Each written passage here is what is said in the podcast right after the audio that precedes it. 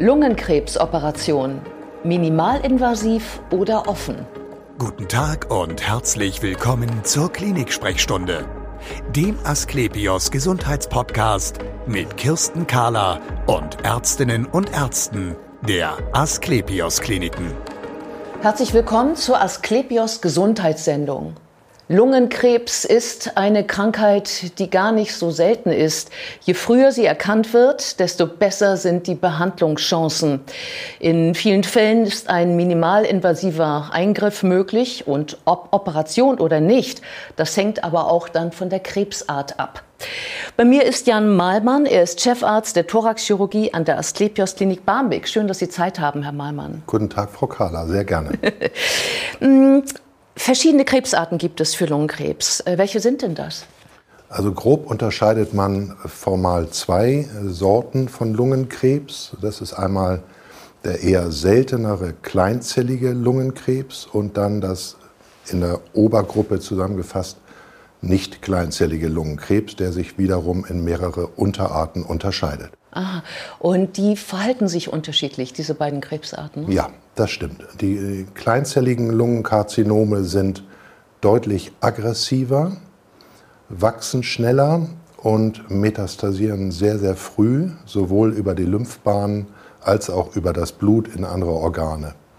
Das macht es für einen chirurgischen Ansatz sehr schwierig. Die nicht kleinzelligen Karzinome unterscheiden sich durchaus je nach ähm, Unterdifferenzierung, sind aber eigentlich die Domäne der chirurgischen Therapie, wenn sie früh genug erkannt werden. Mhm. Das heißt also, die Frage, ob Operation oder nicht, entscheidet sich, ist es ein kleinzelliges oder ein nicht kleinzelliges? In den meisten Fällen nehme ich mal stark an. Ja, das Und spielt eine entscheidende Rolle. Eine entscheidende Rolle, sodass man dann also bei dem nicht kleinzelligen sagen kann, die Chancen sind gut, dass wir, den, dass wir die, die Tumorzellen entfernen können. So müsste man sagen? So kann man das sagen. Das ja. hängt insgesamt hängt die Operabilität und die Wahl der Therapie von ganz vielen Faktoren ab. Ja. Das besprechen wir ja noch. Aber ähm, Ziel einer operativen Krebstherapie mit dem Ziel der Heilung an der Lunge ist immer die komplette Entfernung allen bösartigen Zellmaterials. Genau, sozusagen der, der, der, Goldstandard, äh, dass man das in erster Linie operativ macht. Das wäre wünschenswert, nicht nur aus meiner Sicht als Chirurg, sondern es ist einfach so, dass bei operablen Tumoren mit überschaubarem Risiko die langfristigen Heilungschancen am besten sind, wenn man den Tumor komplett entfernen kann. Das ist ja eine sehr individuelle Sache für jeden einzelnen Patienten. Jeder Krebs ist ja anders, lernt man ja auch immer wieder. Und ähm, da besprechen Sie sich ja mit den Kollegen, oder? In, in einer Tumorkonferenz, stimmt das? Richtig. Am Anfang jedes einzelnen individuellen Falles steht die Diagnostik. Und ähm, danach, wenn alle Fakten auf dem Tisch liegen, äh, kommt der Patient in eine Tumorkonferenz, wo mehrere Kollegen aus ähm, den verschiedenen notwendigen Fachdisziplinen zusammensitzen. Da werden dann ähm, pro Patient alle verfügbaren Fakten, Daten, Röntgenbilder und so weiter auf den Tisch gepackt. Und dann wird gemeinsam besprochen, in welcher Art und Weise man die optimale Therapie ähm, vorschlagen kann. Ja, vorschlagen ist ein schönes Wort. Ja, das heißt, im Endeffekt bestimmen wir ja nicht, was mit dem Patienten passiert, sondern wir machen ihm ein Angebot. Es kann auch in der Tumorkonferenz herauskommen, dass man noch diese oder jene Untersuchung braucht, um abschließend ein Urteil zu fällen. Es kann auch sein, dass man vorschlägt, zum Beispiel die Lungenfunktion des Patienten zu verbessern mit einer Medikamententherapie, so Sprays zum Beispiel, wie bei Asthma um dann hinterher zu entscheiden, ob man eine Operation machen kann oder nicht. Und dieser Konferenzbeschluss wird dem Patienten als Empfehlung vorgelegt und mit ihm zusammen besprochen. Und der Patient muss dann natürlich einverstanden sein und dann kann man die weiteren Schritte, ob Operation oder Chemotherapie oder Bestrahlung zum Beispiel, einleiten. Das heißt, der Patient kann auch sagen, er möchte gar nichts.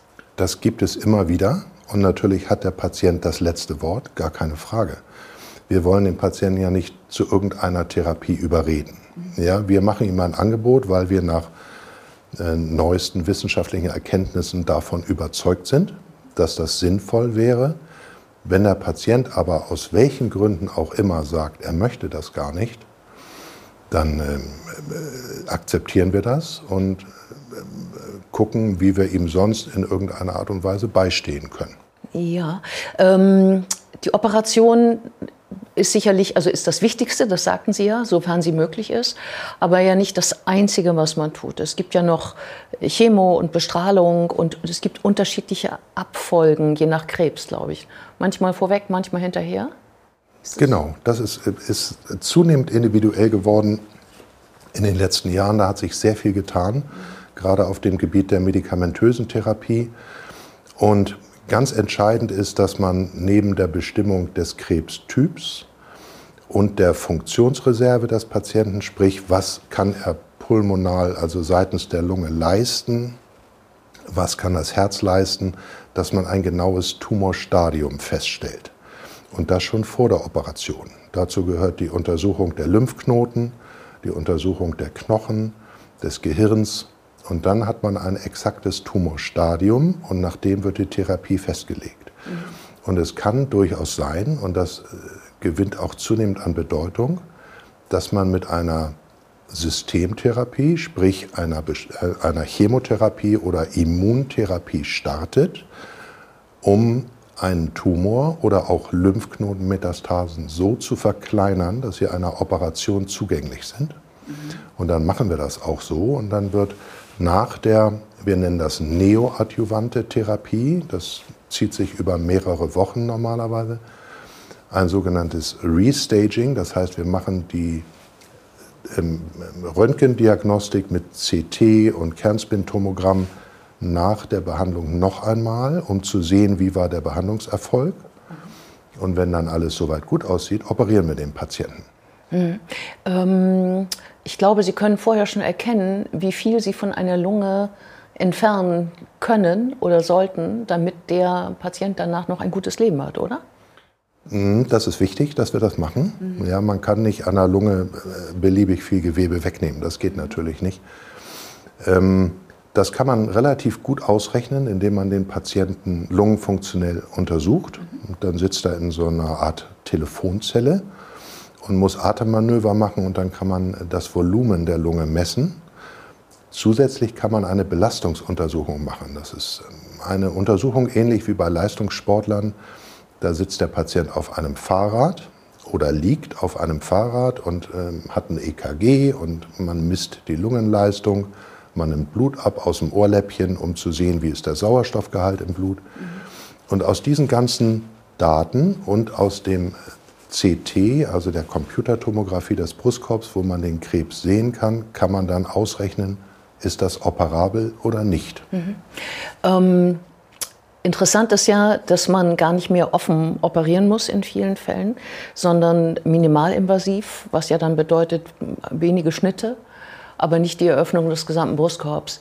Ähm, ich glaube, die Abkürzung heißt WATS.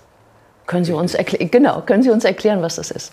VATS, das ist für uns die Abkürzung für videoassistierte Thorakoskopie. Und das ist nichts anderes als die, das Anschauen der Brusthöhle durch kleine Schnitte mit einer Kamera, die an einem langen, nur 10 mm durchmessenden Metallstab quasi befestigt wird. Und man braucht Schnitte, die so zwischen 1 und 4, 5 Zentimeter groß sind. In der Regel zwei Schnitte, das ist unsere Standardtechnik. Ein Schnitt ist ungefähr vier bis fünf Zentimeter groß, über den wird operiert und ein zweiter Schnitt, der ist nur ein Zentimeter groß, da wird die Kamera eingebracht und dann zeigt der Assistent dem Operateur, wo er gerade ist und was er zu tun hat. Und das sehen wir auf einem großen Monitor. Das heißt, ähm, Sie gucken den Patienten der, äh, während dieser Operation gar nicht an? Ehrlich gesagt nur, wenn wir den Schnitt machen, ja. um äh, dann die Instrumente da einzubringen. Und je nachdem, wenn wir die Instrumente wechseln, dann guckt man natürlich, ja. dass man das an richtiger Stelle macht. Aber ansonsten äh, schauen wir fern bei der Operation. Das ist schwierig. oh also wir sehen das auf ähm, jeder, der Assistent und der Operateur hat jeder einen eigenen Monitor mhm. mit einem gestochen scharfen Bild. Und äh, da kann man die Instrumente sehen und das Gewebe sehen und man hat trotzdem noch so eine Art taktile Kontrolle. Das heißt, ich merke schon noch, ähm, was ich mit dem Instrument am Gewebe auslöse. Das kriege ich rückgemeldet, weil ich das Instrument ja in der Hand halte. So kann ich zum Beispiel bestimmen, wie viel Druck ich ausüben darf. Ist das genauso sicher wie eine offene Operation? Ja. Das, da kann man kein Risiko eingehen, bei uns schon gar nicht. Ja. Ähm, wir wählen die Patienten ja sehr genau aus, für welches Operationsverfahren sie in Frage kommen. Mhm. Und die Technik hat sich in den letzten Jahren verbessert, die Erfahrung hat sich verbessert, sodass immer mehr Patienten mittlerweile per Watts, also minimalinvasiv, über zwei kleine Schnitte operiert werden können. Mhm. Und das Resultat, also die, so, sozusagen die Radikalität der Krebsentfernung, die muss bei beiden Verfahren gleich sein. Ja. Da kann man gar keine Abstriche machen. Das mhm. oberste Ziel der Lungenoperation bei Krebs ist die komplette Entfernung des Tumors und der dazugehörigen Lymphknoten. Mhm. Alles andere ist, sind Ausnahmen und, und ähm, werden dann nur ganz individuell gemacht, um zum Beispiel eine akute Tumorkomplikation zu beherrschen, die anders sonst nicht zu behandeln wäre. Ja, ich glaube, der Vorteil ist ja für den Patienten weniger Schmerzen danach. Also weil man die Rippen nicht auseinanderdrücken musste zum Beispiel. Und äh, was kann ja Mörder wehtun danach die ganze Zeit. Ähm, und sicherlich auch, er ist wahrscheinlich schneller wieder fit. Das ist richtig. Das genau. Ist, dieses äh, Thema Schmerzen nach äh, Brustkorboperationen ist ganz wichtig. Ja, ja. ja. Brustkorboperationen tun deutlich mehr weh hinterher ja. als zum Beispiel ein Bauchschnitt. Allein weil man die Rippen auseinander spreizt mhm. normalerweise, dann kommt Druck auf das, die Knochenhaut der Rippen, das, die ist extrem sensibel innerviert, sodass es wehtut und da bietet die Watzen einen dramatischen Vorteil, das muss man schon sagen. Kann man sagen, dass die meisten Operationen als Watz gemacht werden und, die, und wenige offen? Oder ist das so? Also insgesamt, wenn man unser gesamtes Portfolio an Operationen sieht in der Thoraxchirurgie in Barmbek, sind wir bei knapp 75 Prozent, die per Watz gemacht werden. Mhm. Bei Lungenkrebs ist es ungefähr die Hälfte. Mhm. Und wie schnell ist man nach so einer Watz dann, wann steht man wieder, sagen wir mal so?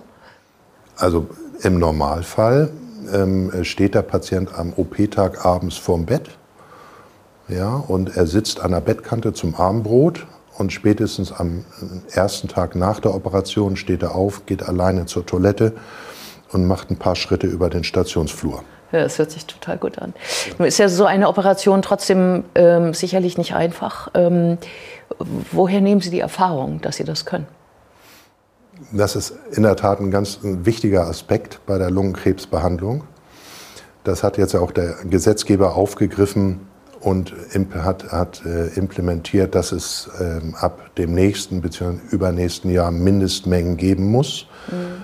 für medizinische Abteilungen, die Lungenkrebs operieren und operieren wollen. Und äh, die Qualität und die Sicherheit dieser Operation ähm, und der Vorteil für die Patienten mit dann verlängerter Lebensdauer ähm, ist eng verbunden mit der Anzahl der Eingriffe, die man macht. Die Ihr Haus ja erfüllt dann. Die unser Haus erfüllt. Ja. Der Gesetzgeber äh, zur Information möchte gerne, dass man mindestens 75 Lungenkrebsoperationen pro Jahr macht an einem Standort. Das heißt von einer definierten Zahl von Operateuren. Mhm. Das erfüllen wir in Barmbek. Und natürlich, je länger jemand Thoraxchirurgie betreibt, je mehr er selber operiert hat, desto größer ist die Erfahrung. Mhm. Und das macht dann auch das Spektrum etwas weiter und das erhöht die Sicherheit für den Patienten. Ja, genau. Da geht es ja dann um ähm, äh, die Kenntnisse äh, der einzelnen Kollegen, aber Sie nennen sich ja auch, Ihre Abteilung nennt sich ja auch Lungenzentrum. Und was steckt dahinter? Da steckt hinter, dass die Thoraxchirurgie nicht alleine arbeiten kann. Wir brauchen die Lungenärzte dazu von der Pneumologie, die die Diagnostik machen im Vorfeld der Behandlung, die die Lungenfunktionsprüfung machen. Wir brauchen die Onkologen, die uns mit der äh, Krebsbehandlung, der medikamentösen Krebsbehandlung zur Seite stehen, entweder vor oder nach der Operation. Wir brauchen den Pathologen, der das Gewebe, was wir entnehmen, so aufarbeitet, dass man damit arbeiten kann. Das ist relativ aufwendig an der Lunge. und erfordert eine hohe Expertise. Und wir brauchen die Strahlentherapeuten, die uns helfen, wenn ein Krebs zum Beispiel nicht zu operieren ist oder wenn es darum geht, zusätzlich eine Bestrahlung zu machen. Das alles können wir in Barmbek anbieten unter dem Dach des Lungenzentrums. Vielen Dank für das interessante Gespräch. Sehr gerne, Frau Kahler. Und wir sehen uns wieder auf www.asklepios.com, auf Facebook und auf YouTube oder im nächsten Podcast. Werden Sie gesund.